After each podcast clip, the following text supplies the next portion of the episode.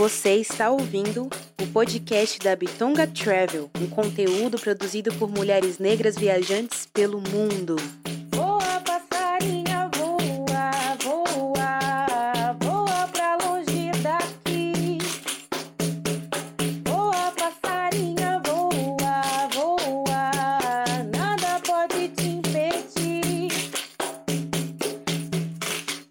Oi, oi, oi, bem-vindas a mais um episódio do podcast da Bitonga Travel, um coletivo de mulheres negras viajantes pelo mundo. O meu nome é Rebeca Leteia.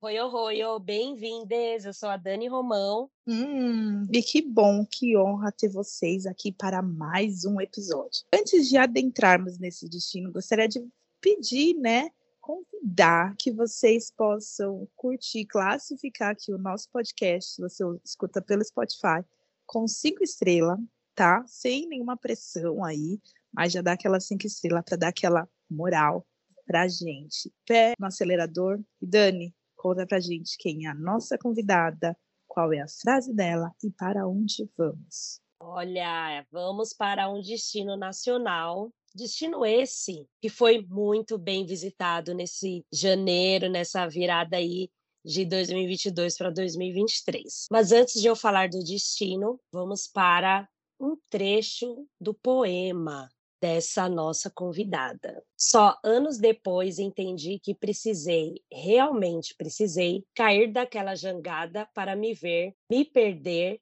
entender e me encontrar. A dona desse desse, eu sinto até uma música, né, gente? Já que tem um ritmo, né, essa escrita, é a Sara Sacramento que veio contar para gente como foi a experiência dela, destino a Brasília, para a tão esperada, né, posse presidencial.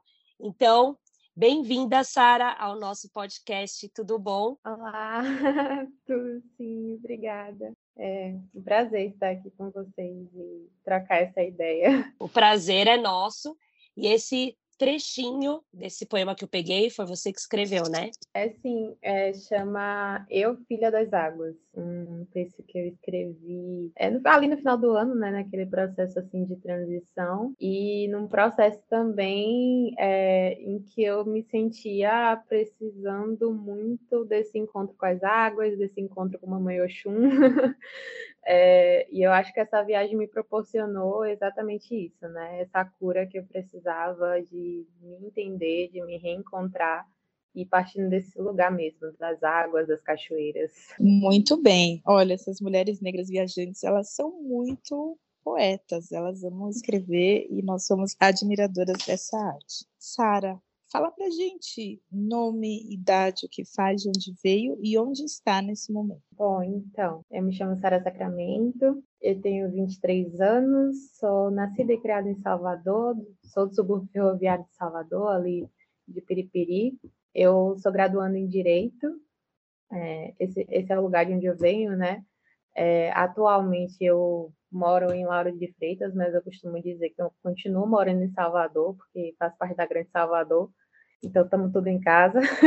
Maravilhosa. E agora está aqui com a gente no podcast. Bom, Sara, conta pra gente por quê, né? Porque já sabemos, mas queremos ouvir de você. Por que dessa viagem para Brasília, né? Nessa troca aí de ano e de todas as trocas de energias e tudo mais. É, então, né? Eu acho que isso parte é, de um lugar assim da militância mesmo. Tanto eu quanto minha mãe somos da militância, sou do Movimento Negro Unificado aqui da Bahia. É, a, a, minha mãe é do movimento sindical. E daí, no final do ano, ela me veio com essa proposta de vamos para posse?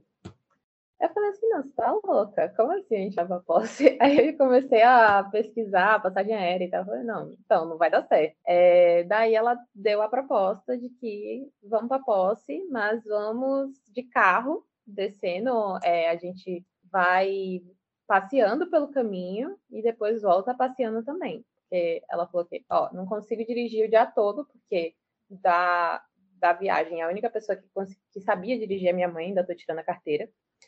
É, e aí ela falou, não consigo dirigir o dia todo, então a gente vai viajando e parando nos lugares. Eu falei, então, vamos. Acho que é, o sentimento era muito disso, assim, né? De a oportunidade de viver um momento histórico, de saber que você vai poder contar aquilo para gerações futuras, assim, daqui a 10, 20, 30 anos, dizer, olha, eu vivi um momento histórico, eu estive lá, sabe? E meu sentimento todo era esse, assim, eu queria muito participar daquilo, queria muito viver aquela experiência.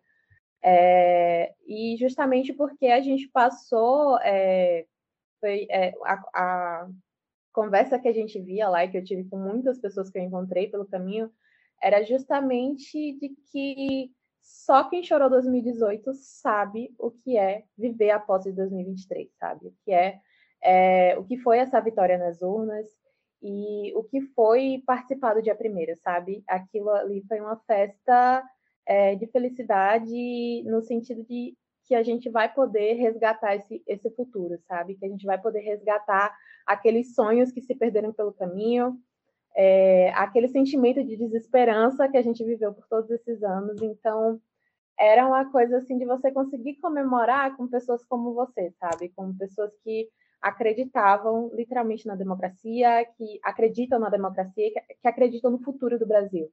Então, viver aquele momento, sentir aquela energia com aquelas pessoas foi algo incrível e, e partiu muito desse lugar mesmo. A gente acho que ah, a gente não pode perder essa oportunidade, sabe? É, é, é, a única vez. O Lula provavelmente não vai ser presidente de novo, então a gente é a única oportunidade que a gente tem. Acho que para mim partiu do momento também, porque eu estava saindo de um ritmo frenético de trabalho, universidade tudo. E como eu falei, eu estava muito naquele sentimento de precisar reencontrar uma conexão, de descanso e tal.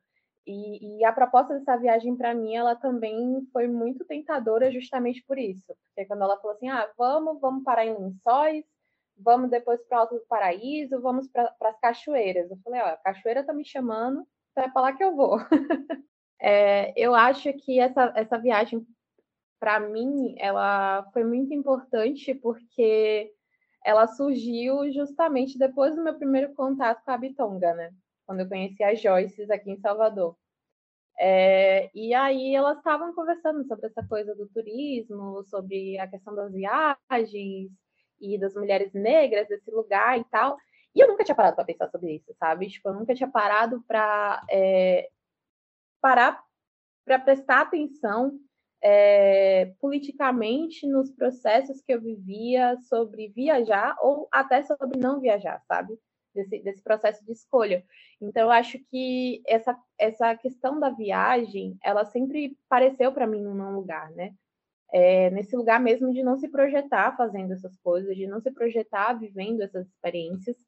É, parte de uma questão também financeira e também de um processo emocional de eu ainda estar tá começando a aprender a vivenciar essas experiências de estar sozinha nos lugares. Acho que 2022 foi a primeira vez que eu consegui sair sozinha, sabe? Tipo, fazer um rolê sozinha. Quando eu tenho esse encontro, eu começo a prestar mais atenção na, nas minhas experiências, né? E aí é, eu vou para Brasília, fui para Brasília com a minha mãe, com a minha irmã, minha irmã tem 12 anos, e com a minha avó, que tem 64.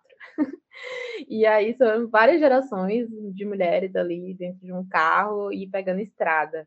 E eu acho que é isso. Minha mãe tem muito esse, esse ímpeto, né? De vamos, vamos, vamos agora. E ela decide hoje, amanhã ela já está indo. Ela, e, e para mim, acho que essa experiência eu, foi isso. Eu conheci as meninas, eu comecei a prestar muito mais atenção no que eu estava vivendo ali em cada detalhe, sabe? E aí eu comecei a perceber, por exemplo, que a, a, o perfil de viagem da minha mãe é completamente diferente do meu. Minha mãe ela tem uma ideia de que ela vai viajar hoje, amanhã ela tá saindo. Eu já sou uma pessoa que eu tenho que planejar e que eu tenho que, sabe, uma coisa energética e tal. Daí é, já percebi também aquela questão é, de um perfil que ela tem, que é muito mais de otimizar o tempo.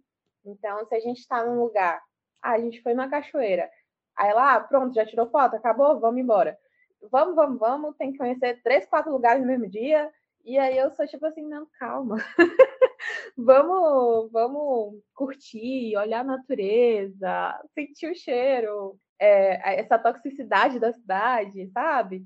E aí é, a gente tem esse perfil muito mais diferente de viajar. Eu sou muito mais a pessoa que viaja sem planos, né? Minha mãe faz todo um roteiro. Acho que da primeira vez que eu viajei, é, quando eu fiz o intercâmbio, né, sozinha, em 2018, eu fiquei com muita ansiedade para fazer, para viajar e enfim.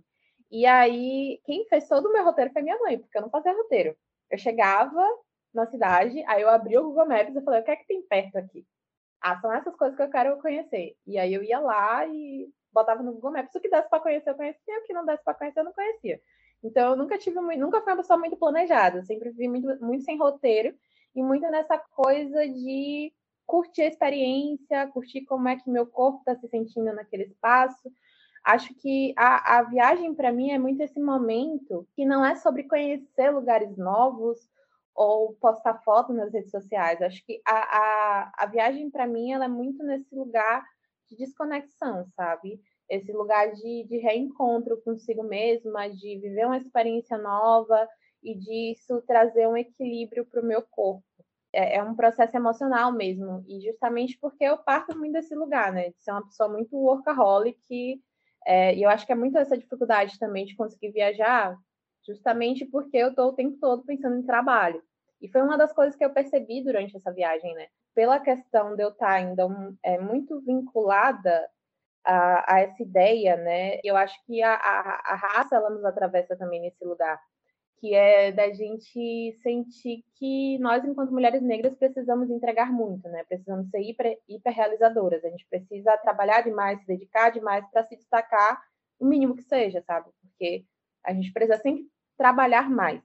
E aí eu vivi muito nessa lógica, sempre fazendo mais e mais e mais e mais e mais, e nunca sabia quando parar.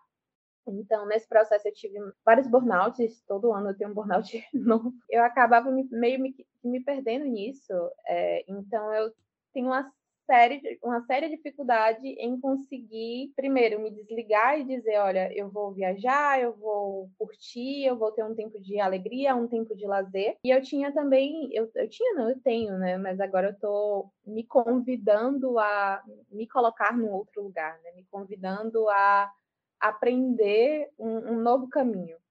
Mas eu, eu, tenho muito essa dinâmica de achar que se eu estou nesse, nesse lugar de conforto, de aproveitar o tempo, de distrair a mente, eu estou perdendo tempo. Na minha, na, a minha cabeça, ela, ela foi treinada para pensar dessa forma, de que, ah, se você está aqui descansando, descansar é perca de tempo. Você poderia estar fazendo mais, você poderia estar dedicando, estudando, trabalhando, fazendo seu TCC. E aí, quando eu, eu, eu, eu começo a arrumar minha mala para fazer essa viagem, eu levei uns 10 livros diferentes, sabe? Eu levei várias apostilas para estudar para para fazer o TCC. Eu, eu peguei aquelas coisas sabendo que a probabilidade de eu ler 10 livros numa viagem de menos de não, não era factível, sabe? Eu não ia conseguir, de fato, ler tudo aquilo e nem fazer tudo aquilo, mas eu precisava sentir a segurança de que eu tinha tentado, de que eu tinha tentado fazer alguma coisa, sabe? É como se eu, se eu minhas malas e eu fiz, deixasse espaço apenas para o lazer, aquilo não era suficiente ou, de certa forma, estava sendo negligente, sabe?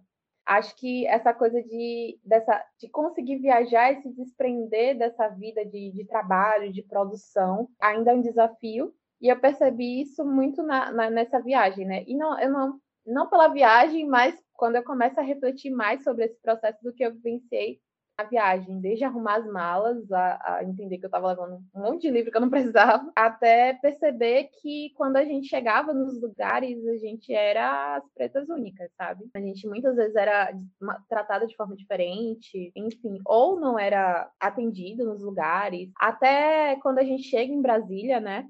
Quando a gente está ali com a, com a galera da militância, que você vê que a cidade estava ocupada pelo, pelo pessoal que estava ali para posse, a gente via que a gente era as pretas únicas dos lugares.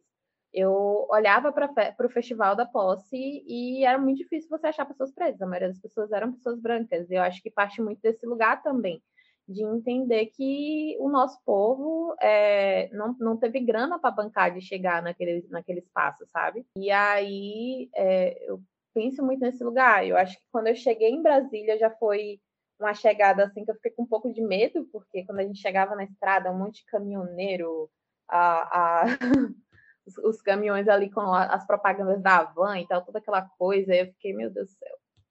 Será que é, é bolsonarista ou será que é uma galera que está indo aqui com a gente? Porque tinha muita gente de carro também, né?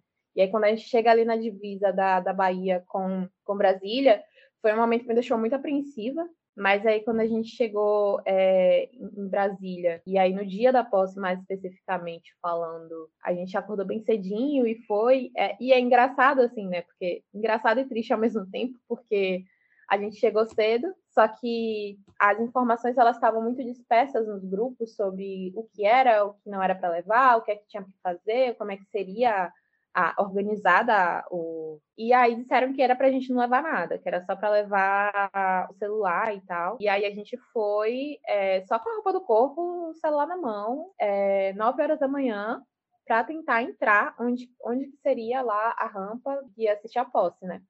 E aí a gente conseguiu passar, só que foi muito difícil, porque eram só cinco cabines de detecção de metal. A gente pegou muitos quilômetros assim andando só que era muito legal, assim, porque, tipo, a galera numa fanfarra, numa alegria, era batuque para todos os lados. E aí, quando a gente passou, que a gente chegou lá dentro, a gente ficou bem do ladinho, assim, da, da rampa, mas o que aconteceu? Não tinha água, né? Tipo, teve uma. Um, não sei o que aconteceu na estrutura do evento, que não tinha água para o pessoal que estava dentro é, para assistir a posse. Como a gente não podia levar, não podia entrar com água, Aí tinha, acho que, a quatro pontos de água e mais de 30, 40 mil pessoas ali dentro. E aí muita gente começou a passar mal, muita gente começou a, a desmaiar, a ir embora. E aí a gente decidiu que a gente ia também, porque a gente chegou 9 horas da manhã, quando, quando deu, era meio-dia, o Lula só ia aparecer, às, acho que não era nem meio-dia, o Lula só ia aparecer às 16 horas, a gente não tinha uma gota de água no corpo, a garganta já estava colando, não conseguia mais falar, não conseguia mais pensar, e aí a gente pegou e, e resolveu sair. Aí a gente saiu, fez toda, todos os quilômetros que a gente andou, parecia uma procissão, gente, nossa, que castigo. Aí a gente andou tudo de volta, até que acho que uns 30, 40 minutos depois que a gente conseguiu chegar na parte do festival, e aí a gente conseguiu encontrar o pessoal vendendo água e tal. E foi aí que a gente bebeu água e a gente não conseguiu entrar de volta para assistir a posse, o que foi bem triste, porque a gente fez toda essa caravana para é, assistir a posse, a gente chegou do lado da rampa e teve que voltar. Mas acho que, que foi massa também, né? A gente ficou ali da grama, assistindo, vendo o cachorrinho ó, e os comentários, ah, aquilo é um cachorro? É um cachorro. foi emocionante ver a faixa sendo passada por uma mulher negra e, e aquilo, é, o povo entregando, né? O poder poder que é do povo sendo entregue a, ao presidente que a gente escolheu para nos representar.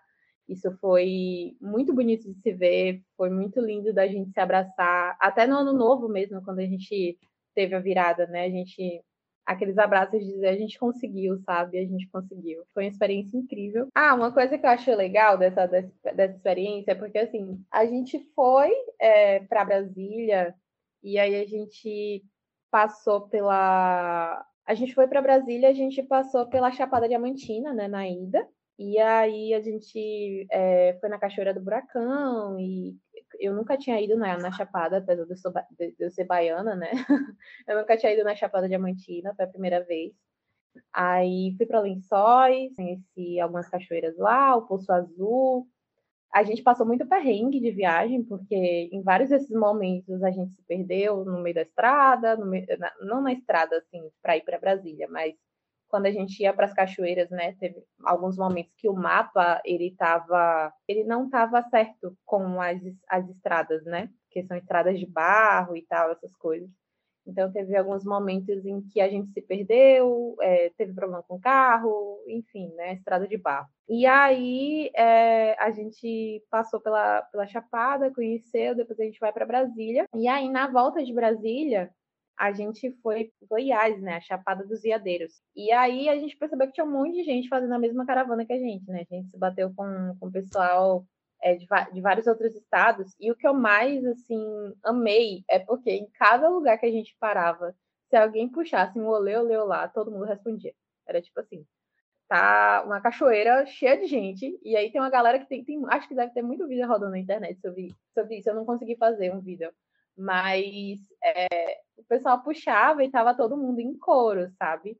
E aí é você ver uma galera assim como você, e você tá ali um lugar de lazer e tal, que você não conhece as outras pessoas, mas meio que rolava esse match a partir do coro, sabe?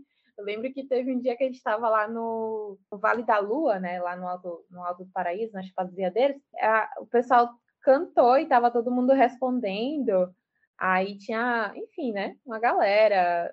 E eu achei isso muito, muito, muito massa, muito massa, porque é você vê que a vibração, a energia, a felicidade acompanhava, sabe? Ecoava no coração das pessoas, mesmo após a posse, porque a posse aconteceu, mas os efeitos dela, a, a energia, aquela vibração, a felicidade no coração de cada um ali não tinha passado, sabe? Eu acho que é uma felicidade que continuou e que continua até hoje. Eu acho que só de falar disso aqui eu já estou aqui meio que emocionada, sentindo tudo de novo, assim. Sensacional. Acho que é, é isso, assim, quem acompanhou pela TV, pediu que teve essa mesma sensação, né, de tudo isso que foi vivido antes, né, realmente por um, um governo que não nos representou, que não nos representa, né, e que a gente, enquanto mulheres pretas, nordestinas, sofremos muito na pele. Então, é muito honroso a gente ter você aqui no nosso programa hoje, assim, para a gente deixar gravado que foi tudo isso, né? Receber realmente da mão do povo, de uma mulher preta, de um menino preto, de pessoas deficientes, é, de indígenas, é mostrar realmente a pluralidade do nosso país. Sara, comenta agora pra gente onde você ficou hospedada, como que foi essa hospedagem, uma vez que estava a cidade, né, toda parada. Nossa, é incrível, né? É, é toda essa representatividade, é, enfim, a gente ficou hospedada na Asa Norte, se eu não me engano. Não era longe, foi, foi bem difícil de fato achar, porque a cidade ficou lotada muito rápido, né? E aí o que aconteceu? O pessoal estava tendo que ir para. Tinha gente, inclusive, se hospedando em outros estados, né? Tipo ali, muita gente se hospedou em Goiás. É... E estava indo para Brasília e tal, para ir para Brasília é, no dia da posse. É... a gente ficou na, na Asa Norte, em Brasília. Eu não sei explicar, porque eu sou geograficamente perdida, gente. É... e é a segunda vez que eu vou para Brasília, mas eu sou meio perdida mesmo.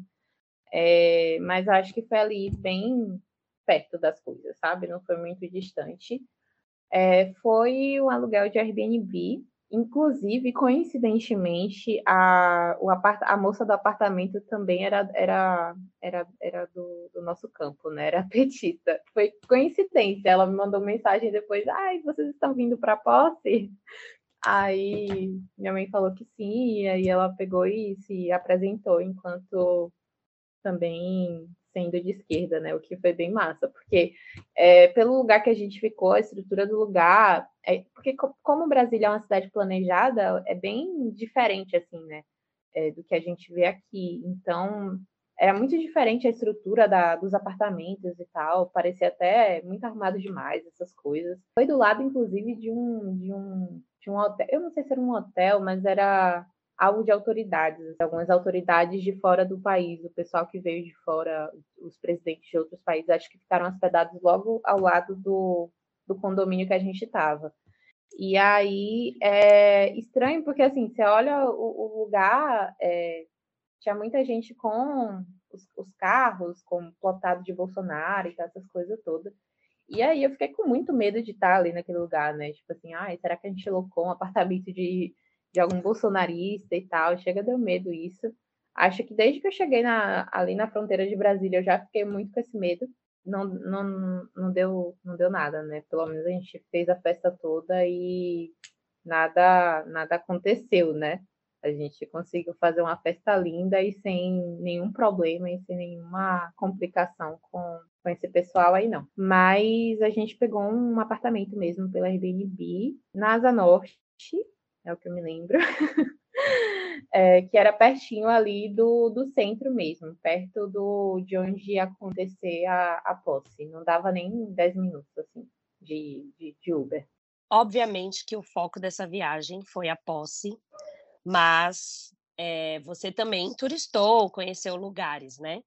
Então conta um pouquinho pra gente do que você visitou, o que, que tem em Brasília, se você chegou a visitar alguma, alguma coisa em Brasília ou nas proximidades. Então, em Brasília eu não cheguei é, a entrar no, nos ministérios, nos lugares, né? Tipo, a gente não chegou a entrar na Câmara, fazer visitação nesses lugares. Acho que também estava fechado, né? Por conta da, da posse. É, na verdade, o que aconteceu? Brasília estava totalmente em alerta máximo de segurança. Se eu não me engano, acho que tem visitação é, em alguns desses lugares, mas nesses, nesses dias não estava podendo acessar até no dia posterior ainda estavam acontecendo posses de ministros e tal, então a gente passava, foi na posse e no dia seguinte a gente voltou para ir tirar foto em frente a, ao STF, em frente ao, Palácio da Alvorada, em frente ao Itamaraty, uh, a Câmara. E aí a gente via que é, na maioria do, dos espaços estava acontecendo algum tipo de evento que era a, as posses, né, do, dos, ministros, enfim, outras e outras atividades que estavam ali rolando, né, a semana de posses, na verdade. E aí é, a gente chegou a visitar, assim, só a, aquela parte da Praça dos Três Poderes, e daí a gente foi no dia da posse e no dia seguinte a gente passou visitando. Aí tinha algumas feirinhas ali próximo, é, da, da esplanada dos ministérios, e aí a gente passou nessa, nessa, nessas serinhas. Aí eu comprei um, um, uma estatuazinha assim, bem pequena, que representa os três poderes. Eu acho que se eu fosse em outro momento eu não compraria aquilo, mas eu queria guardar alguma coisa de dizer eu estive em Brasília na posse de 2023 e aí eu passei na feirinha, aí comprei inclusive de uma mulher preta. É, o, que, o que foi interessante inclusive dessa viagem aí para um outro ponto, é que a gente estava muito nesse lugar, né, de tudo que a gente ia fazer, se a gente contratava um guia turístico, sempre pensando nesse fortalecimento do, do nosso dinheiro, né, na mão de, de pessoas pretas, sobretudo de mulheres pretas. Então, o critério para a gente, ah, eu vou fechar um guia, ah, eu vou priorizar fulana porque fulana é uma mulher preta. Se ela não puder, aí a gente vai priorizar fulano porque, sabe? Então, é entender esse, esse capital e fazer essa, esse black money girar entre, entre nós, entre os nossos e entre as nossas. E foi algo que a gente fez muito durante essa viagem. Aí, depois que a gente estava ali em Brasília, e depois que a gente foi de Brasília, a gente foi para Alto do Paraíso. Não, não sei se é Alto Paraíso se é Alto do Paraíso, mas enfim. E lá, nossa senhora, eu, eu acho que uma grande questão para mim é o clima, sabe, gente? Tipo, eu sou, sou soteropolitana, eu não aguento passar frio. E Alto Paraíso, é, Brasília é um lugar extremamente seco, né? E é, esse lugar que a gente foi fazia muito frio. Então eu sofri bastante com isso. Inclusive as cachoeiras de lá eram diferentes das cachoeiras daqui da Bahia, porque as cachoeiras daqui da Bahia dava para sobreviver. Lá eu cheguei e saí de uma delas e disse: Eu tô com hipotermia, não é possível. Sabe, batendo queixo, passando mal. falei: Não, não tem condições isso. Mas aí a gente passou um tempo em Goiás, a gente ia para um outro lugar que eu não me lembro exatamente qual, porque estava no roteiro da minha mãe, como eu falei, eu não sou uma pessoa roteirizada, eu apenas segui o fluxo dela. E aí, só que a gente não foi porque a gente gostou muito de Alto Paraíso, né? Então a gente passou mais dias lá, mais tempo lá. A gente, a gente ficou numa casa que locou é, com outros amigos dela, né? Pessoal de militância de outros estados. Então, o pessoal é, alugou duas casas e aí ficou ali no Alto Paraíso e aí a gente ia, ia conhecendo os lugares da região. É, aí eu cheguei aí no Vale da Lua, conhecer, fomos para algumas. A gente foi na Cachoeira da, da, Loquinhas, Cachoeira de Cristais, Cristais e Cachoeira Poço Encantado. Eu achei a cidade muito bonitinha, bem pequena, bem bonitinha, é, uma, uma energia muito legal tem uma história lá ligada a extraterrestres também, né? E aí minha mãe estava contando toda essa história. E foi bem interessante, assim. Foi um lugar também que eu vivenciei outras questões é, ligadas a atendimento, a entrar no restaurante, aí eu, a gente foi no restaurante vegano e ninguém atendeu a gente. A gente passou, tipo, 30 minutos no restaurante e ninguém veio atender a gente. É, enfim, são questões que eu comecei a observar a partir dessa viagem, então eu tinha parado para pensar nisso. É muito interessante também, eu acho, que esses lugares de cachoeira, porque eu sou uma pessoa que eu tenho muito uma ligação holística, né, com as coisas. Então eu gosto muito dessa ligação com cristais, com equilíbrio energético, aromaterapia e tal. E essa cidade, ela tem muito essa proposta, né? Todo lugar que você vai tem é, aqueles é, banners, né, de, de estabelecimentos que têm equilíbrio energético, cristais, enfim, essas terapias holísticas que eu acho muito, muito interessante, justamente porque acho que esse momento de, de viajar para mim é muito sobre isso, né? Se desconectar desse, desse cotidiano, desse, dessa corrida frenética, como diria a Conceição Evaristo, né? Desse Cooper que a gente faz durante a vida, achando que é, a vida é só correr, é só trabalho. E eu acho que quando a gente viaja e, e se desloca para um outro lugar, eu tento pelo menos levar esse meu espírito, essa minha alma para um outro lugar também.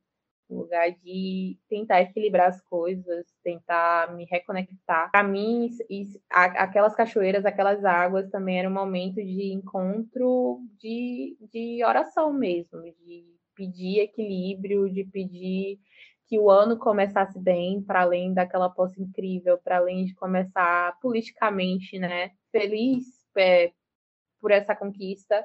É, esperava também que esse ano começasse bem, para além é, do macro, né, do estrutural, mas que começasse internamente bem. Esses, esses encontros aí com as águas foi, foi algo muito importante para mim. Eu amei porque Assim, eu tenho um pouco de medo também, porque eu não sou uma pessoa muito de mato, em que pese quando eu era mais nova, quando eu tinha uns 12 anos de idade, eu acampava muito, construir barraca, acender fogueira, sabia fazer todas essas coisas. Quando eu cresci, eu comecei a ficar com medo de mato, né? E aí eu comecei a ficar com medo de bicho e tal. E teve até um dia que o carro da gente quebrou, quando a gente estava tentando chegar né, em uma das casas que foram alugadas, né, pelo pessoal lá, pelos amigos da, da minha mãe. É, o carro quebrou no meio do caminho, era de noite, a gente estava no meio do nada, tudo escuro, não tinha perspectiva de gente nem para um lado nem para o outro. Eu falei, pronto, morremos. e aí, fiquei com muito medo, fui, peguei, como é que fala? Um cinto para tentar fazer um torniquete. Falei, ah, se a cobra picar a gente aqui, a gente faz um torniquete, porque eu lembro que eu fiz um curso quando eu tinha 10 anos de primeiro socorro e que tinha que fazer um torniquete. E aí eu, enfim, acho que foi interessante também, porque eu comecei a acessar essas memórias afetivas desse momento em que eu tinha mais coragem, que eu era apaixonada pela natureza, pelos astros e por todo esse aprendizado. E eu acho que foi interessante também esse, esse, esse contato no sentido de é, reconexão com coisas e hobbies que eu tinha, mas que, eu que tinha se perdido pelo caminho. Agora, sim, uma coisa que eu fiquei pensando muito e que me incomodou muito, e aí sendo a pessoa sempre a, a trazer questões políticas para o rolê, eu percebi que muitas dessas cachoeiras, né, pelo caminho, elas são todas privatizadas, elas são todas é, a fazenda de alguém, então é tudo pago, geralmente coisa de é, 40, a depender, tem lugares que são até mais, mais em conta, mas tem lugares que são tipo 50 reais para você entrar na cachoeira, sabe? Sem a concessão também de estudante. Então, a maioria dos lugares, a carteira de estudante não, não dava desconto de 50%. Mas o que mais me incomodava era a questão da privatização mesmo, de um espaço que deveria ser um bem da, da comunidade, sabe? Uma cachoeira não deveria ser algo a ser privatizado. Um bem, então, foi interessante que lá no, na Chapada Diamantina eles começaram uma dinâmica agora fechar algumas, algumas cachoeiras ali, mas para fortalecimento da, da comunidade, né? Então, é algo recente, que acho que não tem nem um ou dois meses, é, mas eles fecharam as cachoeiras e aí, os guias da área, você só pode descer com guia e tal, você paga coisa de 15 reais, mas que é para ajudar os guias locais, que é para ajudar os trabalhadores, a comunidade. Então, acho que nesse, nesse contexto, quando você está ajudando uma comunidade, você está fazendo um, um, um, turismo ali, ah, no quilombo e tal, então você está pagando aquilo para aquela comunidade, para ajudar no, no crescimento, no desenvolvimento, na, na sobrevivência daquelas pessoas isso faz perfeito sentido, sabe? Mas quando você pega um fazendeiro que chegou lá, botou cercou tudo e disse que aquilo era dele. E aí a gente só pode entrar e só pode acessar um bem que deveria ser é, da humanidade, né? Só pode acessar pagando, sabe? Fazer essa lógica de lucro em cima disso foi algo que me deixou muito, muito chateada mesmo, assim. Esse contato com a natureza me vem muito essa lógica de, de inocência, de algo que está ali aberto, enfim, um bem comum, um bem de todos. A natureza ela deveria ser, ser esse lugar, né? De ser um bem de todos. Mas que, infelizmente, é, principalmente nesse roteiro, eu percebi que no, no, na maioria dos roteiros que a gente fez ali, é, é, na região de Alto Paraíso e tal, era tudo privatizado. Só quando a gente chegou na, em algumas cachoeiras da Chapada, é que era algo comunitário, né? Não era algo necessariamente privatizado, né? De, de algum fazendeiro. Eu já estive em Brasília, também fui visitar as cachoeiras e também fiquei inculcada com essa situação da, da maioria. Isso também aqui em São Paulo tem muitos lugares que a gente vai de natureza, de, de cachoeiras e que nós precisamos pagar, né? Porque está dentro de uma propriedade privada e assim polêmicas do turismo, né, minha gente? é, você chegou a provar algo assim bem típico de Brasília? Alguma coisa assim que você comeu lá, que você achou legal, que você recomendaria quem for visitar Brasília ou alguma dessas cidades que você passou por cachoeiras, algo da culinária brasileira que você provou e que você gostou? Ó, oh, falar de comida é uma coisa muito difícil, porque eu sou baiana, né? Sou, não, eu sou soteropolitana, gosto de tempero, entendeu? E aí ficou muito difícil. Toda vez que eu viajo, eu passo por esse transtorno de comida. É muito difícil eu conseguir gostar de alguma coisa, porque as pessoas não usam tempero na comida, gente. Então, assim, desculpa, perdão a todas as pessoas de outros estados, mas eu tenho muita dificuldade com a comida. Eu não, não, eu assim, uma coisa que eu experimentei foi a palma, que era, acho que ali na, na região lá, Alto Paraíso e tal, tinha muito aquele negócio de palma, eu acho que é um cacto, né? Eu achei interessante, achei diferente, experimentei. Acho que tinha muito uma, uma questão assim que a gente ia, todo lugar que a gente ia tinha empim, né? Na, no almoço, achei algo diferente. Ah, o que eu mais gostei de culinária não foi nem em Brasília e nem lá em Goiás, Alto Paraíso e tal. Não foi, foi na Bahia, obviamente. então, assim, é, eu amei quando a gente estava na Chapada. Então, eu fiz um tour gastronômico de café. Não vou dizer que é um tour gastronômico, é porque a gente passou ali na fala, Morro do Painácio. E a gente conversando com o moço lá do Morro do Painácio, ele começou a explicar a gente sobre os aromas dos cafés, as diferenças dos cafés. E eu amo café. E aí ele começou a falar, é, porque o café, quando ele é mais frutado, ele tem um cheiro assim, porque quando ele é mais torrado, ah, porque a torra arábica, a torra disso. E eu nunca, eu não sabia daquelas coisas todas, né? Então ele foi uma senhora aula que a gente teve ali com o senhorzinho, e aí a gente comprou, saiu de lá com cinco cafés diferentes da, da região da Chapada.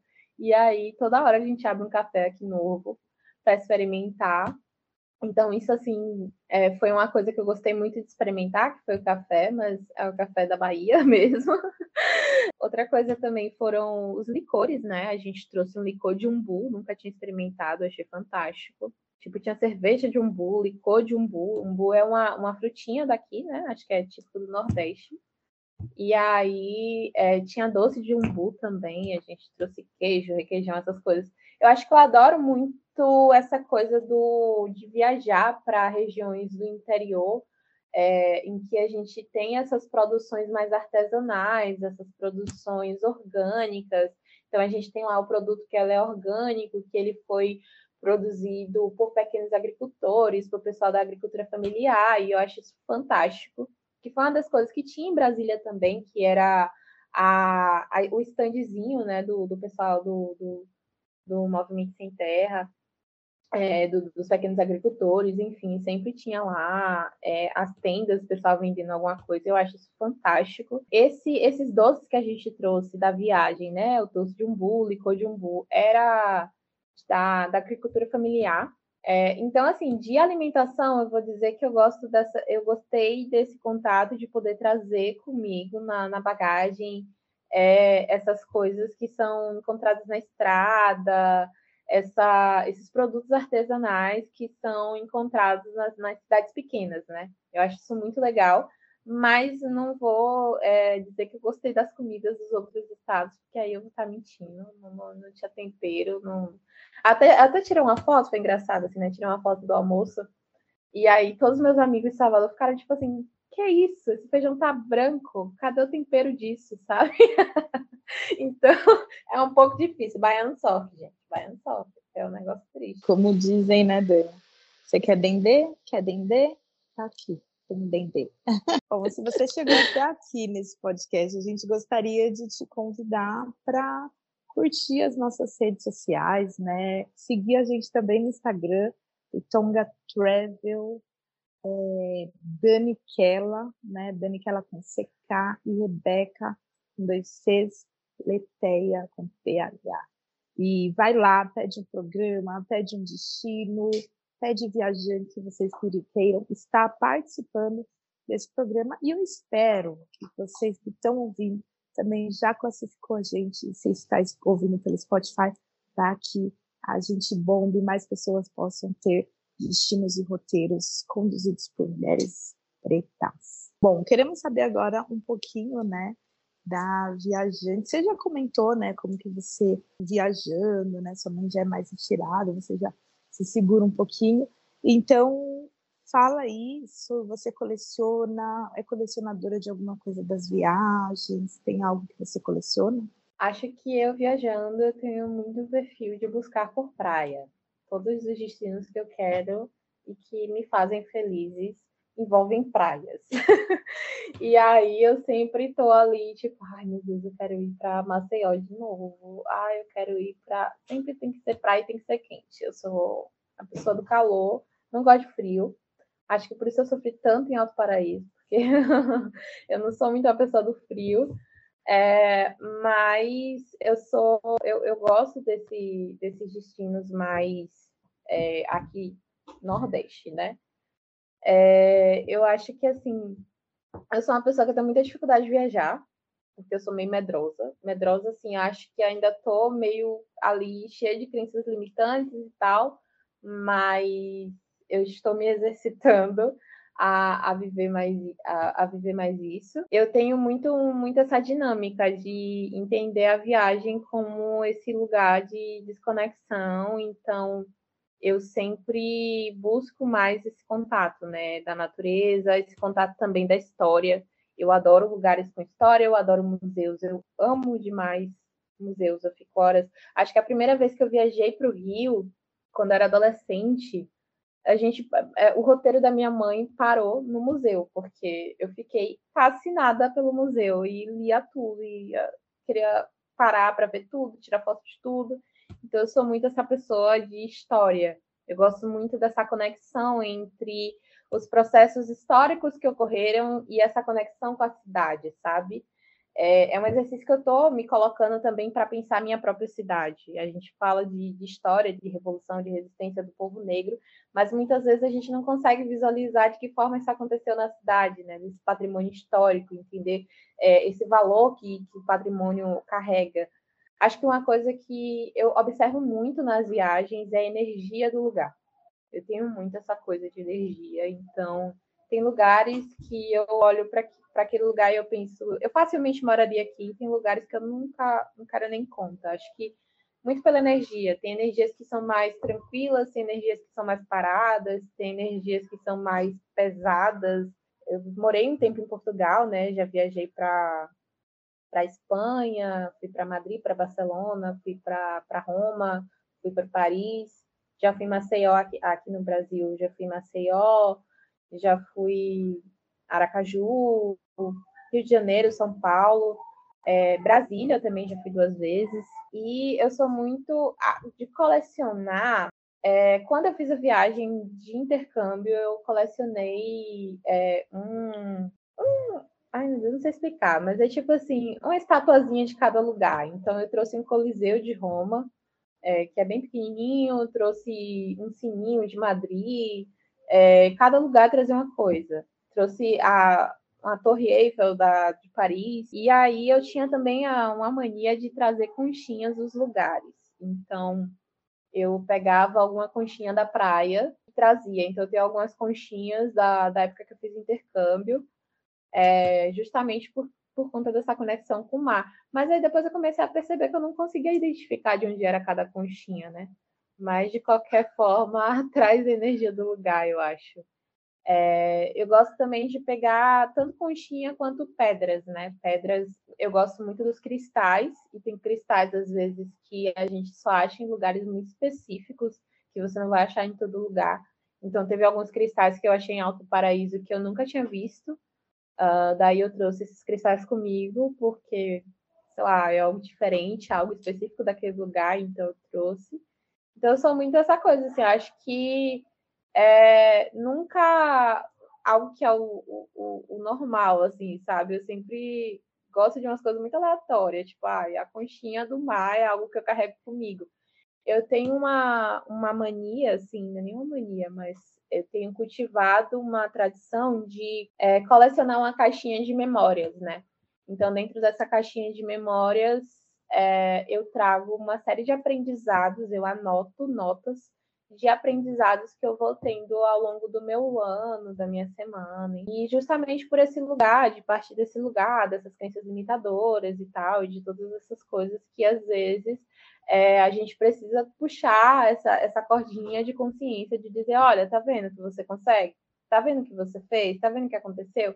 Ou então, às vezes, eu tenho encontros com pessoas, é, me leva a reflexões incríveis sobre a vida e que eu anoto no meu bloquinho de notas e boto nessa caixinha. Então, muitas dessas viagens eu peguei, imprimi fotos, pego algumas anotações também, porque às vezes alguma pessoa me disse alguma coisa que mudou a minha vida inteira a partir daquele momento ali. Então, eu pego aquela anotação e boto na minha caixinha de memória, sabe? Eu acho que eu trago comigo, para além de coisas que eu posso comprar e que eu posso adquirir, eu trago as experiências que eu posso ter é, nesse contato com as pessoas.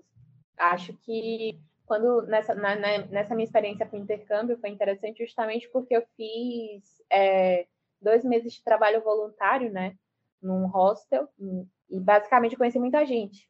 E nesse processo de conhecer muita gente, aprendi muita coisa. Eu acho que eu cresci muito naquilo, sabe? Eu acho que as viagens, elas oportunizam muito isso.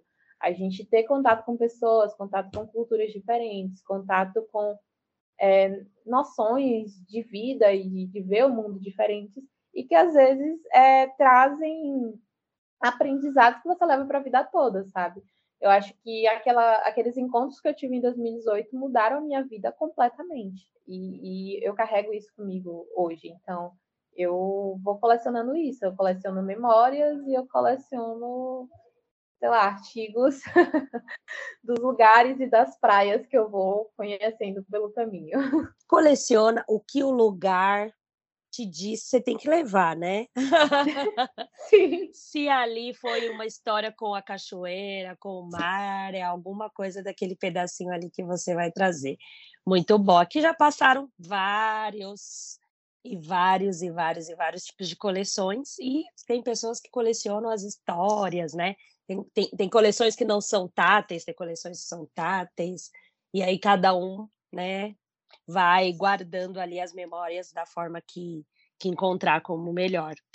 Agora, falando de memórias, né, Sara deseja, tem de sonho para conhecer, para colocar nessa caixinha aí de realizações no futuro. Seu destino dos sonhos. Nossa, chega a me arrepiar aqui agora, hein? é, mas, assim, meu destino dos sonhos é um destino de reconexão, de ancestralidade mesmo, assim. É, eu tenho 2022 foi muito esse ano para mim de reconexão com o sagrado e de reconexão com a ancestralidade, de reconexão com as nossas histórias e de, é, acho que eu passei muito tempo vivendo essa essa busca por essa ancestralidade, por essa identidade, é, é, partindo desse lugar da história, dos estudos, da academia. Em 2022 eu fui convidada a viver é, isso a partir da experiência física mesmo, da é, cosmopercepção ali de estar no espaço, de tocar na pedra, de pisar no chão e de sentir aquela energia. Então, é, eu sou convidada para esse novo lugar, e nesse novo lugar é que eu consigo me projetar e me ver fazendo viagens justamente para lugares de África, né? Então, um sonho para mim é conhecer a África do Sul. Eu fiz também aquele teste de DNA para ter ali mais ou menos a noção de quais regiões é, de África que meus ancestrais vieram. Então, eu tenho muito é, essa, essa vontade de pesquisar um pouco melhor sobre os lugares, sobre os destinos de viagem, é, se é legal de fazer, se é ok de fazer. Então, eu tenho ali, acho que África Ocidental, se eu não me engano. Não lembro de todos os países de cor, mas é, eu penso também é, em ir para esses lugares. E mais próximo de mim agora, né? Porque é, o mais próximo que eu penso mesmo é voltar ali em Maceió e conhecer é, o quilombo do, de Palmares, né? Eu estou muito nessa trajetória de conhecer terreiros e quilombos aqui no Brasil. Já conheci alguns quilombos. Um, um, foi muito triste, assim, que nessa viagem a gente queria muito ir num quilombo é, que estava no nosso roteiro, só que aí eles tinham uma festa no dia que a gente ia passar por lá, e aí dentro dessa festa do quilombo, que ia durar dois dias, estava fechado para visitação. É, então eu não consegui conhecer. Mas, é, e eu acho que para mim essa, esse contato com os quilombos e com os terreiros não é um contato, ah, eu vou, é, é só o, o, conhecer o lugar, sabe? Não é só sobreviver, é, é a cosmopercepção mesmo, é o sentir, é, é o conversar com os mais velhos, é, entender o que é aquele lugar, o que é aquela filosofia, o, o, o que é, o, como, como aquelas pessoas se sentem, sabe? Acho que a, até quando eu fiz essa, essa, essa minha viagem para o intercâmbio, eu conheci uma, uma senhora moçambicana. Ela tem mais de 70 anos e virou, tipo, uma das minhas melhores amigas. Ela mudou completamente a minha vida, sabe? A minha forma de, de enxergar o mundo. Eu era uma pessoa que tinha muita crise de ansiedade, eu passava muito mal. E aí ela me, fez a minha iniciação no reiki, né? E aí é quando eu consigo começar a ter um equilíbrio energético, um equilíbrio emocional com relação a essas questões é, de ansiedade. E aí aprendi muita coisa sobre África, aprendi muita coisa sobre é, a, as, as, tradições, a comunidade onde que ela veio e tal. E para mim, acho que é muito sobre isso, né? Sobre o que a oralidade ela é capaz de nos ensinar, o que os nossos mais velhos são capazes de nos ensinar, que transcende o que qualquer livro pode me dizer, sabe? Tipo, acho que nenhum, nenhum livro que eu sentasse para ler sobre raça, sobre negritude, sobre qualquer coisa, seria capaz de me dizer o que a Fátima me disse em 2018, sabe? É, então, para mim, é, a viagem dos sonhos é essa reconexão com esses espaços, com esses territórios que carregam a, as nossas histórias, que carregam a minha história, que carregam a nossa ancestralidade é, e de descobrir aquilo que eu ainda não sei, sabe? Eu não sei o que as experiências elas vão me trazer, mas só vivendo para descobrir, né? não tem roteiro que conte o que a gente é, a gente vai conseguir viver a partir dessas experiências e desses contatos e desses encontros que a gente vai tendo pelo caminho. Muito, muito, muito, muito bem. Bom, é, a gente já está caminhando para o fim, né? Deixa então seu arroba para gente, para que a gente possa te seguir, se conectar com você e querer saber mais dicas de viagem. Bom, então, é, meu arroba no Instagram é Sara Sacramento, underline, no Twitter também, e o LinkedIn também é outra rede social que eu uso, que é Sara Sacramento normal. Amo. Sara, qual que é o seu signo? Eu sou escorpiana, com ascendente aquário e lua em aquário. Olha, eu jurava que ela ia falar Capricórnio, que ela já falou do LinkedIn. Né? eu brinco que é a rede social dos capricornianos. Mas escorpião também gosta de trabalhar, também, também curte esse negócio aí do trabalho e do profissional. Sara, muito obrigada por você ter compartilhado com a gente como foi essa sua história é, a gente sempre fala que a partir do momento que você passa pelo nosso podcast, a sua história está eternizada para sempre, para daqui muitos anos seus netos, sobrinhos, filhos escutarem como que foi essa experiência, principalmente quando a gente está falando de algo tão histórico, né? Que foi essa nossa mudança política, que, enfim, foi assunto no mundo inteiro. Você poder ter vivido isso, eu imagino que deve ter sido assim de uma emoção de 200%, porque nós que vivemos em casa ficamos 100% emocionados pela televisão, imagine ao vivo. Então, muito obrigada por você ter vindo compartilhar, por ter eternizado, principalmente aí. Tem todo, né, gente? Ela tem toda uma bagagem, né, Rebeca, para falar dos assuntos aqui que a gente ficava assim só só assim, te olhando e observando você falar, é, ingerindo, né, toda, todas essas informações, você tão jovem aí, com um monte de informação aí para passar para gente e pode ter certeza que esse podcast vai atravessar muitas pessoas de forma positiva e que possam se conectar com você. Mande presente seu poema, que é lindo, mande seus textos, porque o site da Bitonga adora receber esses textos aí. Olha, qualquer dia eu vou pegar um monte de poema, vou fazer uma música e vai virar o hit. O CD vai se chamar Elas da Bitonga Travel. Pronto. Boa, tô ansiosa para isso, viu, Dani? Ainda bem que tá gravado e vou cobrar. Sara, muito obrigada pela sua participação. Foi muito gostoso poder viajar com você e, né, a sua mãe também, né, com todas essas que te acompanharam é, nesse momento realmente histórico para o nosso país. Te desejo, desejamos é, muitas viagens, muita proteção, muitos caminhos abertos.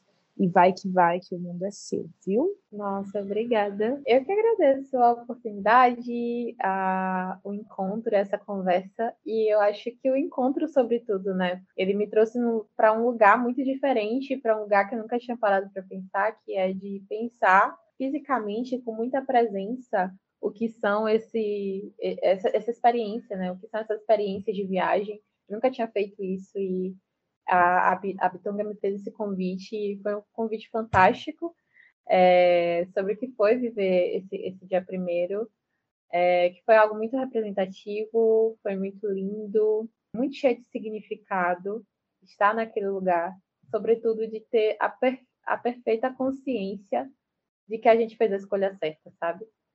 É, eu acho que é isso. Obrigada. Obrigada a você. E só para registrar aqui, tá, minha gente, antes de encerrarmos, a Joyce, que nos indicou a Sara, falou: falem com ela, ela vai trazer história, foi incrível. Então, você também pode mandar para gente alguém que você sabe que fez uma viagem super legal, que seria bacana, ou que tem uma, alguma vivência, alguma experiência para compartilhar com a gente aqui no podcast. Não fiquem tímidos, mandem, porque eu vou atrás sim, vou lá, chama a pessoa, a gente começa, viramos best friends, e aí depois de virar best friends, a gente faz o podcast acontecer. Semana que vem temos mais episódios. 2023 vai estar cheio de vivências, experiências e viagens incríveis aqui no nosso podcast.